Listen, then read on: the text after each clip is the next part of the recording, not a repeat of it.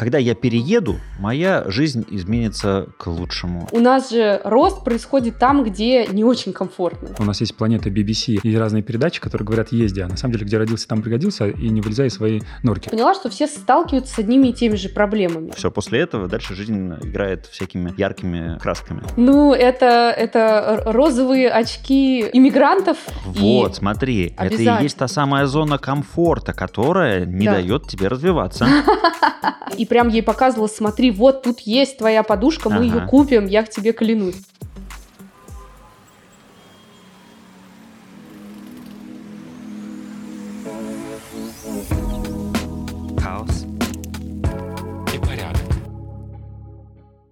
Всем привет!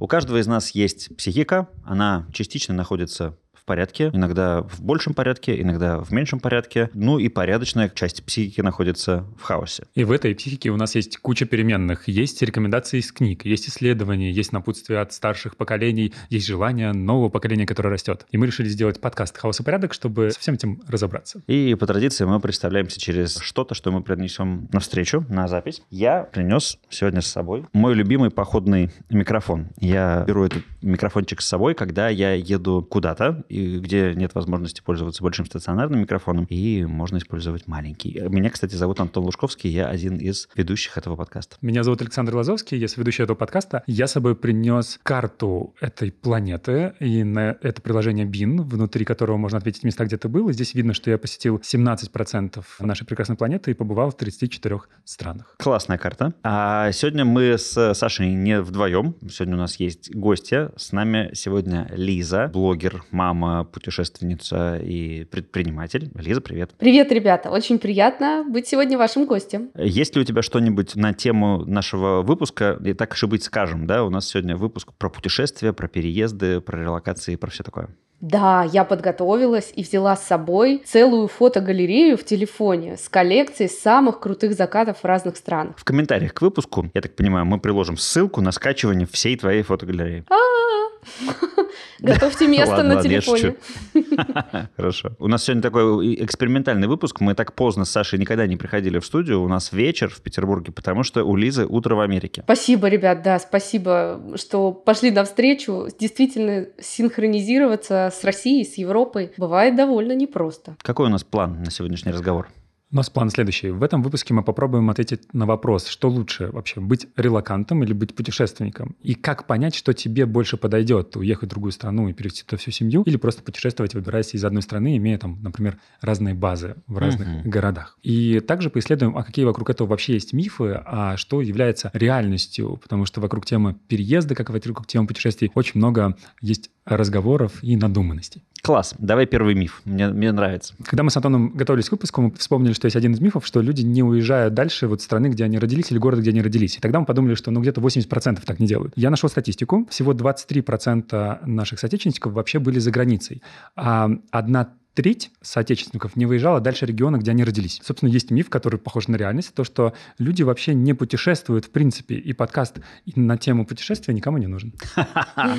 Ну, Интересная мы надеемся, мы надеемся, что вот эти 25% все придут и послушают, потому что мы все в теме. А мне кажется, что, на, может быть, и все оставшиеся 75 тоже будут слушать, потому что, может быть, они как раз компенсируют или замещают вот это все рассказами про чужие путешествия. Опять же, телеканалы про путешествия. Вот когда у меня был телевизор, я помню, был там телеканал «Моя планета», и я вот его очень любил. Он был у меня среди пяти каналов, которые у меня оставались в телевизоре. А я, кстати, вот, Саша, ты говорил сейчас про цифры, я вспомнил, что на Бали мне в какой-то момент поразила история про то, что у меня моя база на Бали, она в центре острова, и большое количество людей, которые там живут, местных, никогда не видели океана, потому что это, ну, типа, час ехать очень далеко, и, и некогда, там же все время церемонии, mm-hmm. семья большая, много дел. Час ехать ну, после жизни в Москве, это прямо, конечно. Ты такой час нормально. Вот возникает вопрос, ну, если так в сторону мифа двинуться, возникает вопрос, а точно ли путешествие является важной частью для человека и является его естественной потребностью, или же все-таки это надуманная маркетинговая история тем, что у нас есть планета BBC и разные передачи, которые говорят «езди», а на самом деле где родился, там пригодился, и не вылезай из своей норки. Как а, вы чувствуете? А, а, опять же, в пирамиде Маслоу нету такого пункта про путешествие. Кстати, да. Слушайте, мне кажется, что путешествие – это часть часть саморазвития, однозначно. Я, например, всегда мечтала путешествовать. Все-таки мы живем не во время, когда мы замкнуты без интернета в своей избе, и мы видим, что есть какой-то мир вокруг, и путешествия, они помогают однозначно расширять картину мира, расширять картину восприятия, знакомиться с новыми людьми. Вот я здесь в Америке уже 9 месяцев, недавно, буквально 23 числа была маленькая годовщина, и настолько расширилась картина мира, я встретила много людей и узнала, что и вот так бывает. Очень интересно. Слушай, ну подожди, интересно, а это полезно или не полезно? Потому что это же энтропия растет, картина мира расширяется, все это в порядок уложить еще сложнее, только вроде с этим разобрались, а выяснилось, что там просто открывается еще целый мир. Это очень нервно. Может быть, лучше этого не делать? Слушай, ну здесь, наверное, я вернусь к пресловутой уже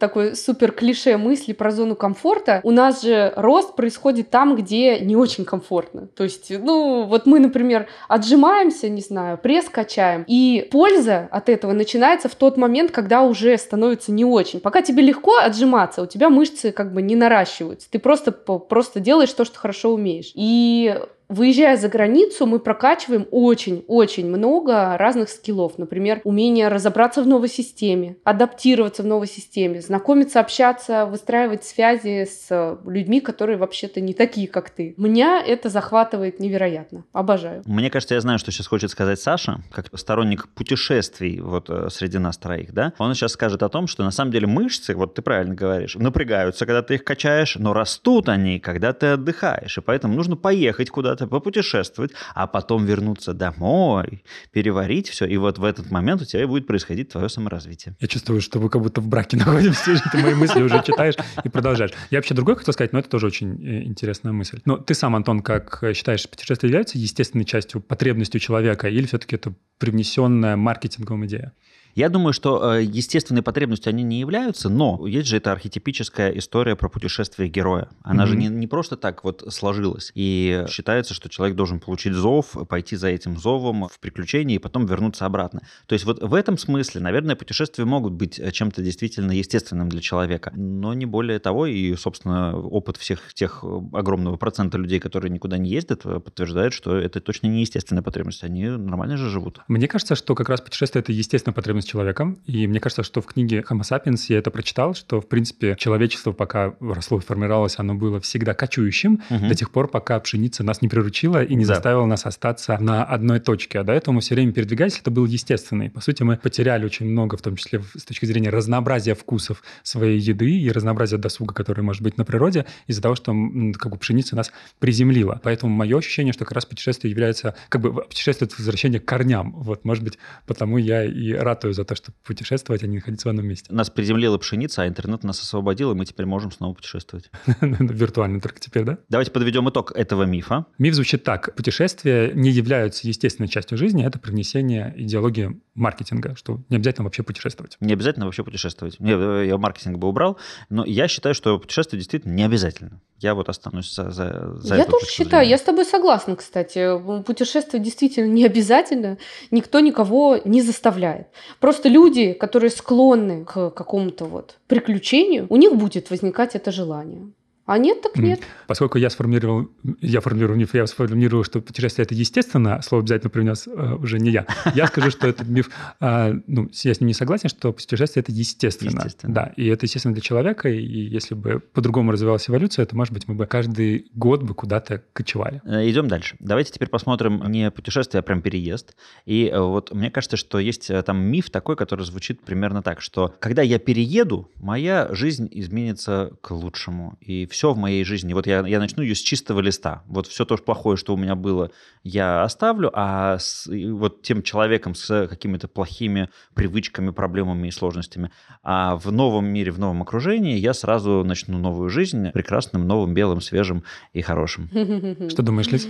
Ну, это, это розовые очки таких э, иммигрантов, которые не очень как бы представляют себе реальность. Я, например, честный, когда переезжала, готовилась переезжать, во-первых, я из тех иммигрантов, кто готовится. Это было не спонтанное решение, это было не вызвано какими-то, да, там, событиями в мире и так далее, но события немножко ускорили все это дело. То есть я серьезно готовилась, изучала вопрос, плюс я в Америке была, три раза я ездила как турист, путешествовала, и первый, кстати, раз, когда я увидела Америку, это вообще не была любовь с первого взгляда. Я приехала туда, где я сейчас живу, в Майами, Майами-Бич, и я посмотрела и переплевалась, говорю, фу, грязно. В Москве местами гораздо-гораздо чище. Грязно. Какие-то люди лежат на улице периодически иногда. Посмотреть не на что. Ну, с Петербургом архитектуру, ну, это просто смешно сравнивать, да, то есть эстетики, вот удовольствия от какой-то эстетики особо нет. Но, как показывает жизнь, все меняется, и мое мнение, оно постепенно, потихоньку трансформировалось, и в какой-то момент я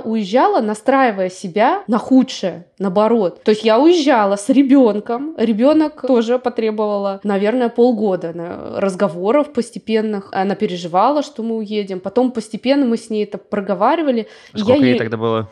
Ну, ей исполнилось 10 вот этим летом, переехала, 9 угу. лет.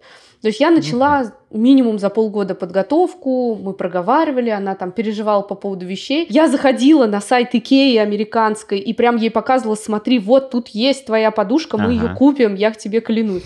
Вот. И в какой-то момент она поняла, что так, ага, более-менее безопасно. Я слушала, кстати, и подкасты тоже про путешествия, и про синдром иммигранта, по-моему, если я не ошибаюсь. И я прям понимала, что в какой-то момент меня может накрыть какой-то вот депрессией, в какой-то момент мне может быть плохо. То есть я, я наоборот, как бы готовилась к худшему, но старалась, естественно, себя держать позитиве. Пока нормально. Я не знаю, может, 9 месяцев это мало, но пока полет нормальный. Мне кажется, синдром иммигранта, так подкаст и называется, и мне кажется, что я даже в нем был. Я так смотрю, Саша, на тебя, как будто жду, жду что ты подтвердишь.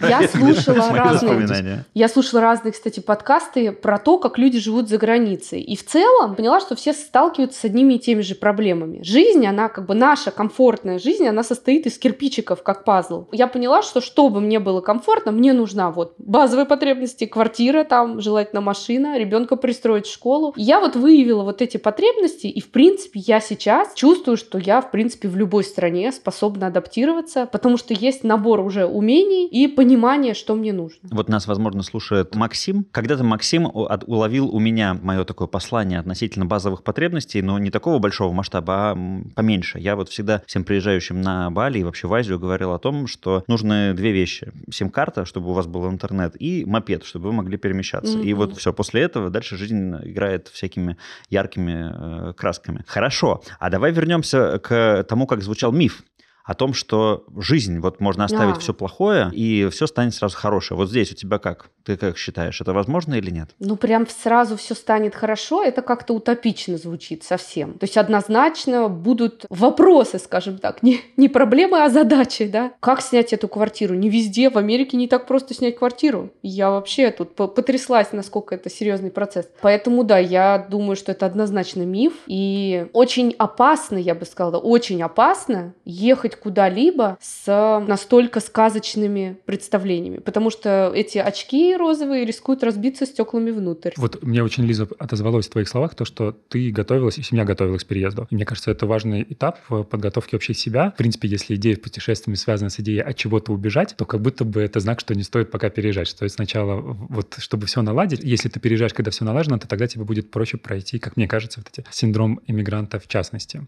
Вот, но и в целом это важный вопрос задать себе, кем ты хочешь быть. А ты хочешь быть иммигрантом или путешественником. Это две разные роли, две, два разных ощущения. При этом я думаю, что в этом мифе есть доля правды. Это как в аспирине, что аспирин может не лечить причину головной боли, но лечит симптом. И, может быть, в переезд, вот эта эйфория, она будет именно такой. Я прямо сейчас встречался с девушкой, она приехала с Бали, вот, и она здесь с августа, и она говорит, что первые три месяца, находясь в Петербурге, она была под впечатлением всего, что происходит, и у нее было вот это вот приятное такое ощущение. Она приехала, вот, релацировалась. У нее было приятное ощущение, было все потрясающе, а потом наступил ноябрь, наступил декабрь, и она говорит, что сначала были люди, которые буквально на руках меня поддерживали, адаптировали, помогали, вот, у них начались свои дела, вот я начала а потом, оставаться потом ноябрь наступил для них. Потом для них тоже наступил ноябрь, да, и она начала сталкиваться с реальностями этой, этой местности, а которые не всегда такие прекрасные, потому что в этих реальностях и отражение каких-то собственных триггеров, отражение собственных процессов, которые происходят внутри. Поэтому мое ощущение, что если переезд связан с убеганием от чего-то,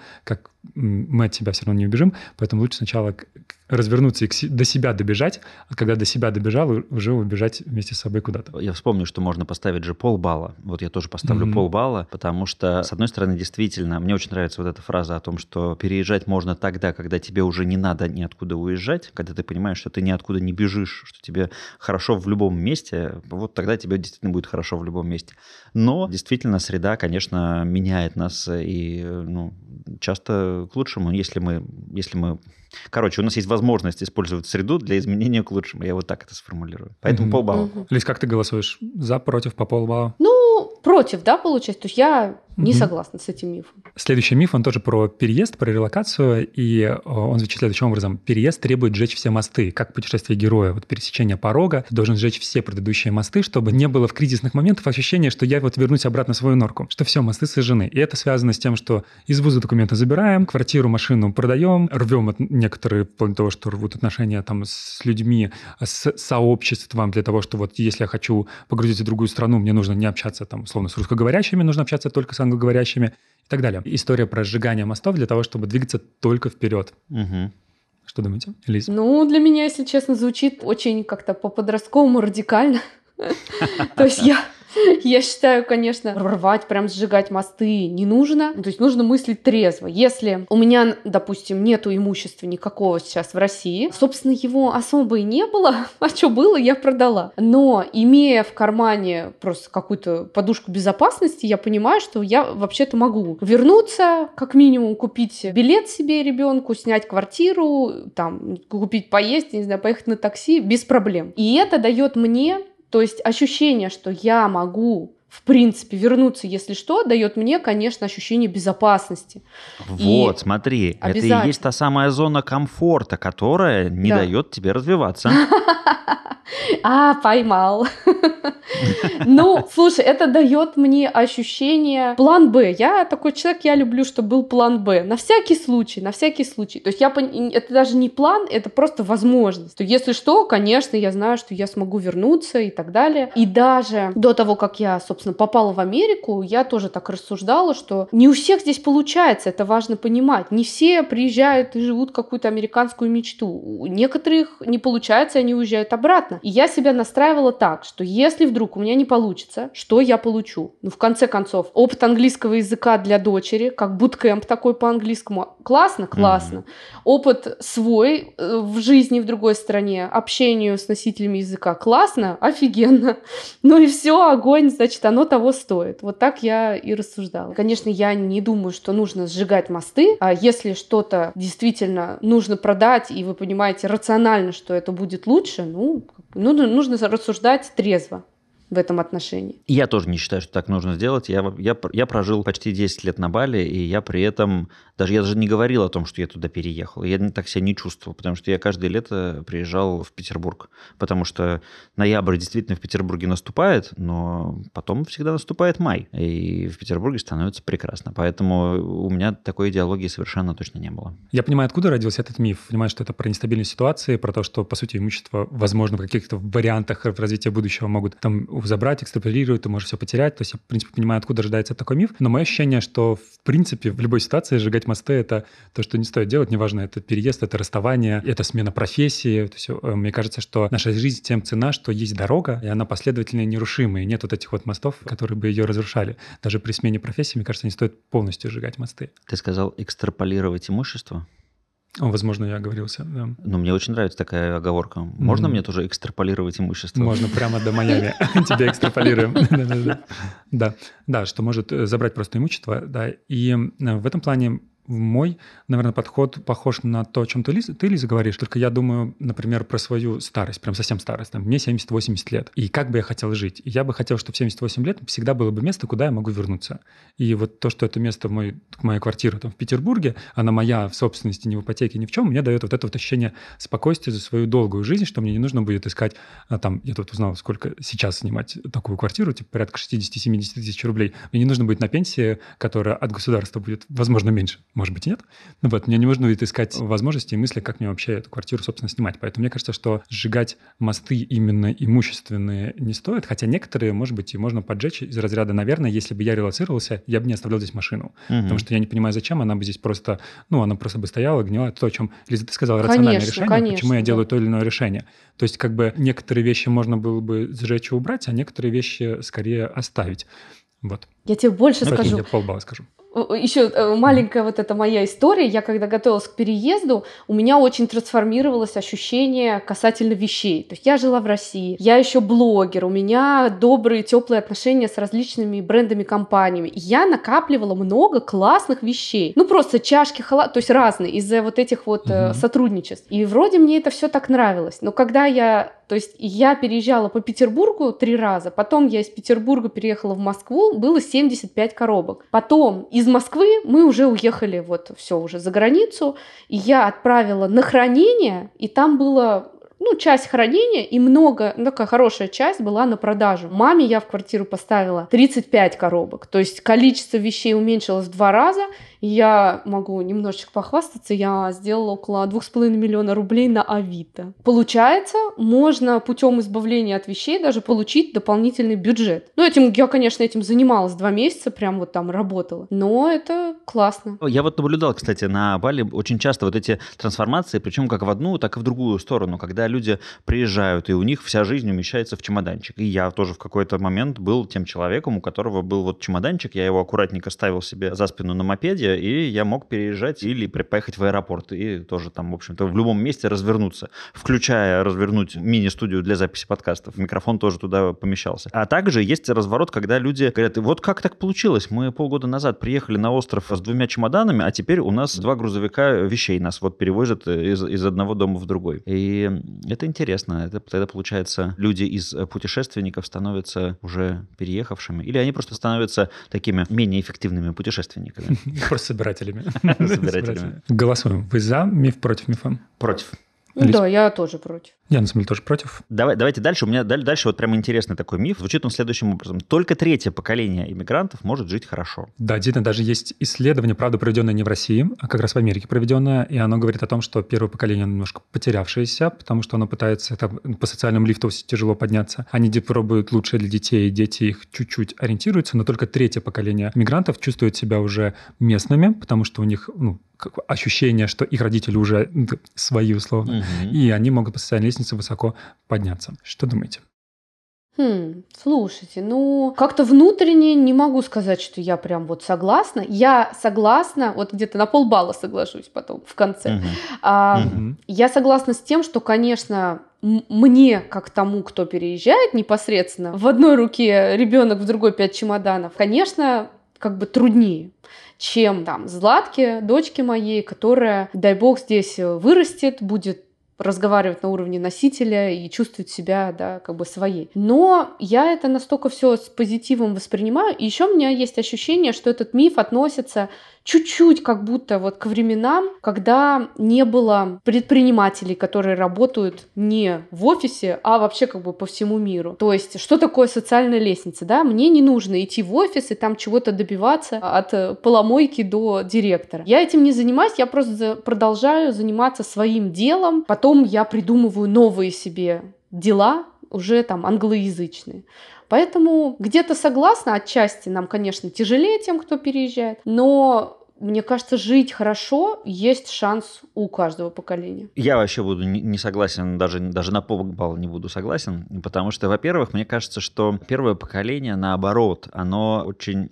Э, понятно, да, что весь вопрос в том, что мы включаем в понятие «жить хорошо». То, что первое поколение часто добивается гораздо больших результатов, чем люди, которые местные, потому что как раз им надо взбивать лапками э, молоко для того, чтобы как-то там закрепиться. И вообще мне нравится идея того, что по-другому взгляд на поколение. Первое поколение поколение что-то строит, второе поколение развивает, а третье уже наслаждается и теряет, по сути, разрушает все то, что было сделано поколениями предыдущими. Мне почему-то кажется, что эта мысль имеет какое-то отношение к Римской империи. Римская империя, конечно, в три поколения не укладывается, но в целом идея была примерно такая.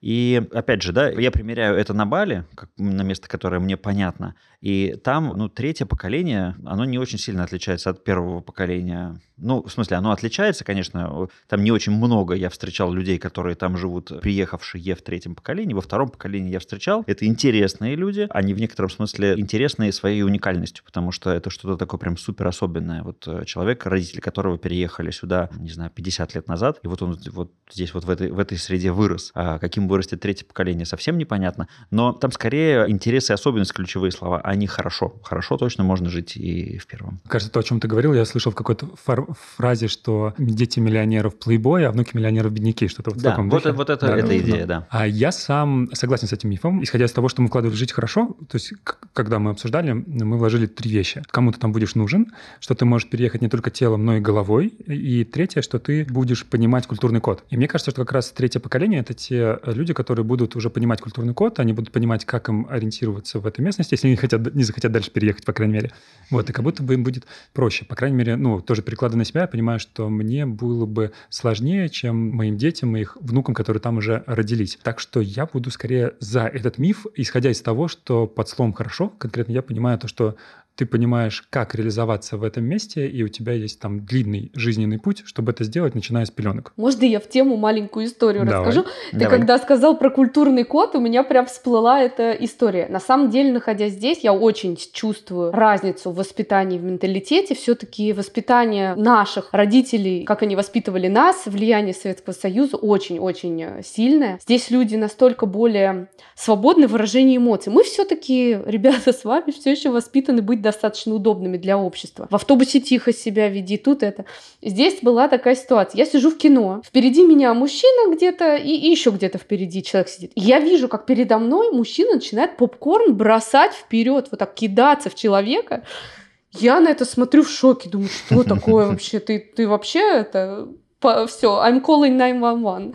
Ага. А оказалось, что тот, который сидел впереди всех, он в телефоне сидел, в кино. И вот этот вот мужчина возмущался, и таким образом нет, чтобы, да, там, подойти, там, его как-то ткнуть, сказать, слушай, это, чувак, вы выключи. Вот они настолько свободны в своем проявлении, что нас это может иногда шокировать прямо. То есть захотел крикнуть, взял и крикнул. Захотел, понимаешь, возмутился, взял, кинул попкорн в него.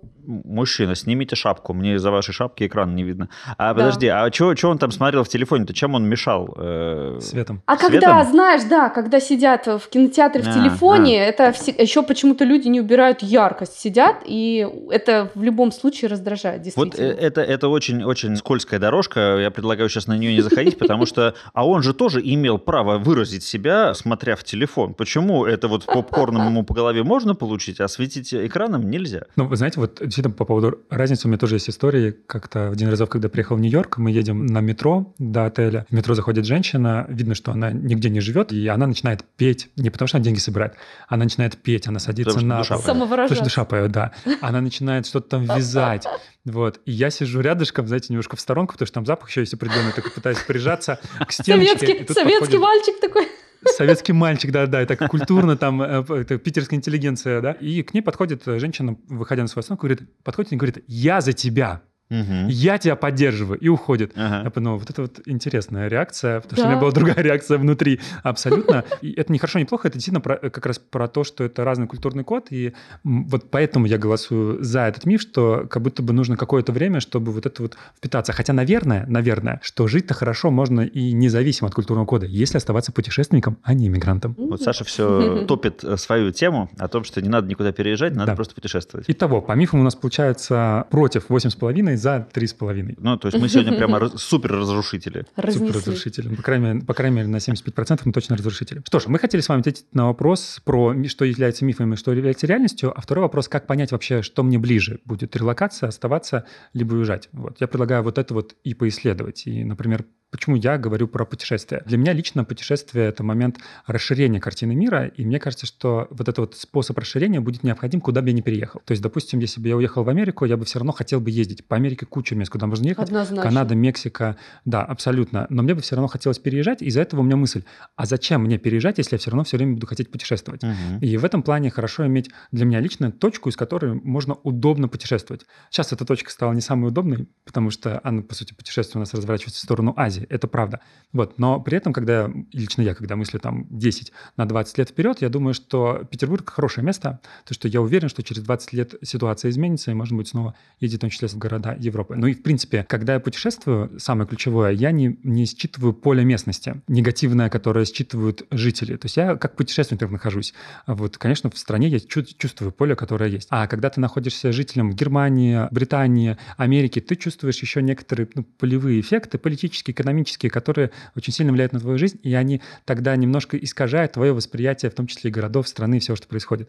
Вот этот некоторый романтизм пропадает лично для меня. Исходя из этих вот двух мотивов, я лично за то, чтобы оставаться путешественником. Я, наверное, где-то в серединке. И я вот сейчас вот думаю о том, что есть же такой даже термин в английском travel living, когда совмещаются два этих слова. И, и кроме этого еще важно учитывать время, потому что со временем еще меняются приоритеты. Я, например, в начале действительно я уезжал на Бали для того, чтобы оказаться в тепле и там, где светит солнце, и чтобы дети там тоже в этом всем росли, и чтобы мне не надо было их одевать. Вот это вот бесконечные вот эти комбинезоны, которые нужно напяливать, О, это да. прямо чудовищное испытание. Вот, я все это скипнул. Ну, большую часть этого я скипнул. При этом я совершенно с радостью приезжал сюда. И я получал удовольствие о том, чтобы организовать быт где-то вот в, в другом вот месте. Потому что с самого начала мне хотелось быть в теплом месте, в теплой Азии, именно занимаясь какими-то классными такими местными бытовыми делами, а не только путешествовать, не чувствовать себя путешественником. Сейчас я понимаю, что у меня сменились приоритеты, у меня там дети подросли, и я хочу что-то поделать такого более серьезного, и поэтому я оказываюсь сейчас э, здесь. Поэтому я за то, чтобы путешествовать, чувствовать себя в этом путешествии не путешественником, а вот именно человеком, который там живет, но при этом там не застревать. Наверное, такой у меня подход. То есть ты, Антон, путешествуешь обычно подолгу, да? То есть это не две недели. Да, две недели, вот я вот, вот такие форматы мне менее, менее интересны. Да, согласна. Ну, мне близко, в принципе, то, что ты говоришь. Вот по поводу детей картина мира очень сильно меняется, когда дети начинают быть примерно школьного возраста, моей 10, и здесь ты начинаешь мыслить уже по-другому. То есть, если бы я была одна, не знаю, может быть, я бы в Азии оказалась. Я нежно люблю Таиланд. На Бали не была, но мне кажется, мне там очень понравится. Обязательно доеду. А здесь ты начинаешь уже мыслить другими категориями. А где бы я хотел, чтобы мои дети получили образование? А какой бы я хотел, чтобы паспорт был у моего ребенка? И сейчас это вопрос такой очень вкусный и интересный для многих, особенно для тех, кто детей только планирует. Мне кажется, сейчас никто не рожает прямо от- совсем просто так. У всех э, такие, ага, и еще возможности какие. Поэтому я не стремилась прям вот к этой релокации, но когда она со мной как-то случилось и на горизонте замаячила, я эту возможность приняла с большим энтузиазмом, потому что это, блин, такое классное приключение. И мне 33 года сейчас, и я думаю, ну а когда, как не сейчас? Мне 33, ребенку 10, и мне сказали друзья, если ты будешь это делать, увози желательно до того, как ребенок активно войдет в пубертат, потому что они, скажем так, уровень борьбы будет намного выше. То есть увози, пока она еще с тобой более-менее согласна, пока есть шанс уговорить. Поэтому я вообще за путешествия, тоже за долгие, вот, Антон, я с тобой согласна. То есть я никого, ни в коем случае не скажу, что, ребята, вообще всем надо релацироваться, ни в коем случае. Я вполне себя комфортно чувствовала тоже в России, в Питере, в Москве. Но если возникает такая ситуация, то это можно воспринять не как какое-то бремя, и, а как возможность взять и попробовать что-то в этой жизни такое, ух ты, захватывающее. И это будет точно новый опыт и расширение вообще всего. Круто, спасибо. Что ж, будем заканчивать. С нами была Лиза Строк. Большое спасибо тебе, что нашла возможности. Мы показали, что даже если мы в разных точках, мы можем найти контакт. Напоминаем, что можно ставить лайк, подписываться на нас, переходить на ссылку, посмотреть на Лизу, чем она занимается. Лиза, спасибо тебе большое, что пришла к нам в гости. Мы в самом конце ты стала говорить про такую интересную тему, про детей, про, про тот возраст, в котором что можно да. делать, а что нельзя. Видимо, нам есть еще о чем поговорить. Будем это все обсуждать. Спасибо тебе большое. И да пребудет с вами порядок и хаос.